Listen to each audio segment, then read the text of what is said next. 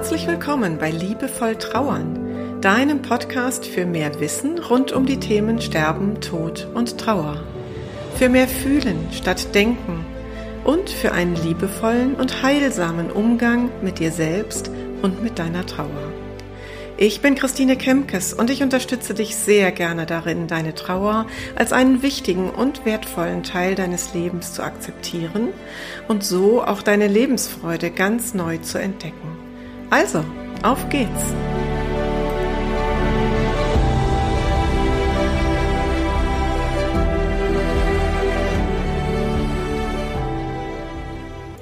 Diese kleine Episode schiebe ich mal kurz dazwischen, bevor die Adventszeit am Wochenende losgeht.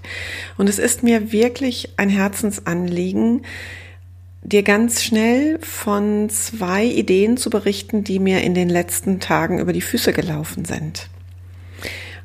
Und diese Episode richtet sich primär an Menschen, die gar nicht selbst gerade in einem Trauerprozess stecken, sondern an die beste Freundin, eines solchen Menschen, den besten Freund, eine liebe Arbeitskollegin, ein Arbeitskollege oder der Nachbar, die Nachbarin, also Menschen im Umfeld von Trauernden, die sich vielleicht gerade fragen, meine Güte, ich weiß gar nicht, wie ich jetzt damit umgehen soll, dass mein Freund, meine Freundin gerade diese schwere Adventszeit durchmachen muss.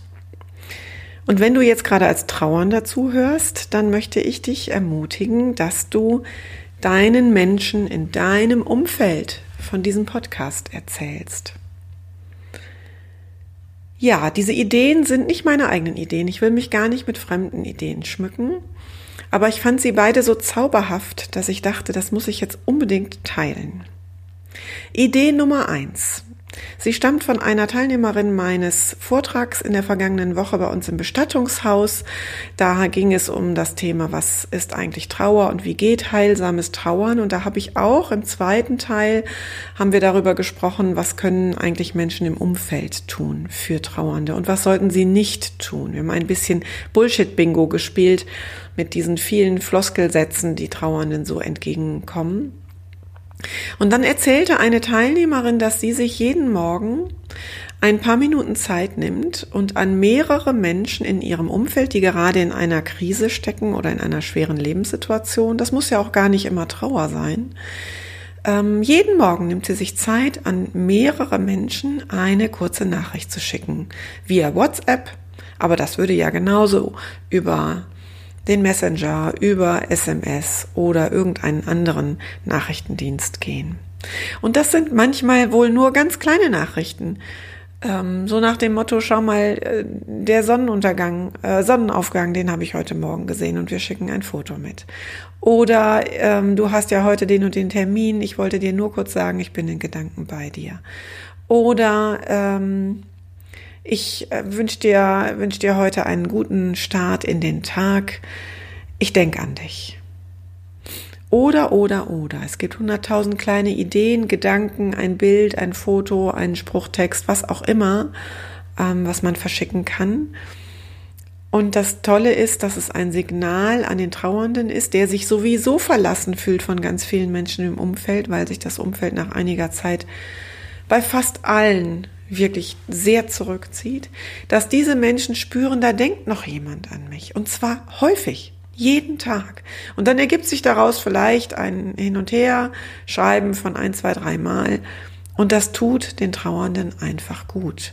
Und in diesem Vortrag kam auch die Aussage einer anderen Teilnehmerin, dass ihr so etwas in ihrer Trauer viel mehr geholfen hätte, wenn sie so jemanden in ihrem Umfeld hätte, als das, was ihr wohl teilweise zuteil wurde, ähm, dass da jemand gesagt hat, ich gehe einkaufen und ich kaufe dich mit ein. Oder ähm, ich habe gerade gekocht, ich bringe dir eine Portion vorbei.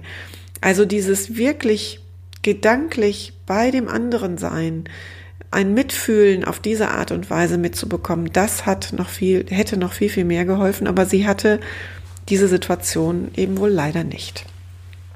Und wenn dir jetzt täglich ein bisschen viel vorkommt und du sagst, aus welchen Gründen auch immer, das kann ich gar nicht so in meinen Alltag einbauen, dann ist es aber vielleicht doch drei oder viermal die Woche möglich. Und auch dann würdest du, glaube ich, den Trauernden in deinem Umfeld etwas ganz Wundervolles schenken, nämlich deine Zeit, dein Mitfühlen, ähm, auch ein Stück weit dein Ohr, aber vor allen Dingen eben deine lieben Gedanken, die du weitersendest.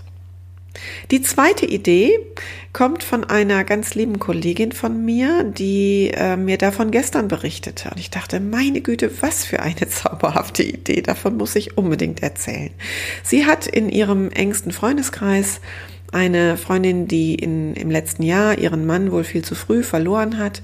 Und sie möchte ihr jetzt im Advent für alle Adventwochenenden einen Brief schreiben der zum einen eine längere Geschichte enthält, die sie viertelt, die also quasi von Woche zu Woche fortgeschrieben wird. Und erst am letzten Advent Sonntag, am vierten Advent, löst sich diese Geschichte dann auf. Und dann dachte ich mir so, ich weiß nicht, was sie jetzt im Einzelnen noch dazu schreibt oder dazu gibt in den Umschlag, aber ich dachte, wie so eine Art kleiner Adventskalender ähm, gibt es ja kleine Möglichkeiten, die man in so einem Umschlag mit der Post mitschicken kann. Ob das jetzt ein Leuchtstern ist oder ein flacher Anhänger für ein Adventsgesteck oder vielleicht noch ähm, ein schönes Gedicht oder ein schönes Zitat mit ein paar persönlichen Worten dazu oder vielleicht ein kleiner, ähm, es gibt auch diese kleinen Umschläge mit Samen für Blumen oder für Kräuter oder sowas könnte man ja ähm, auch mitschicken. Also ich glaube, da kommen dir selber, wenn du an diesem äh, Gedanken weiter feilst, äh, kommen dir selber noch gute Ideen, was man gut und leicht im wahrsten Sinne des Wortes mit der Post verschicken könnte.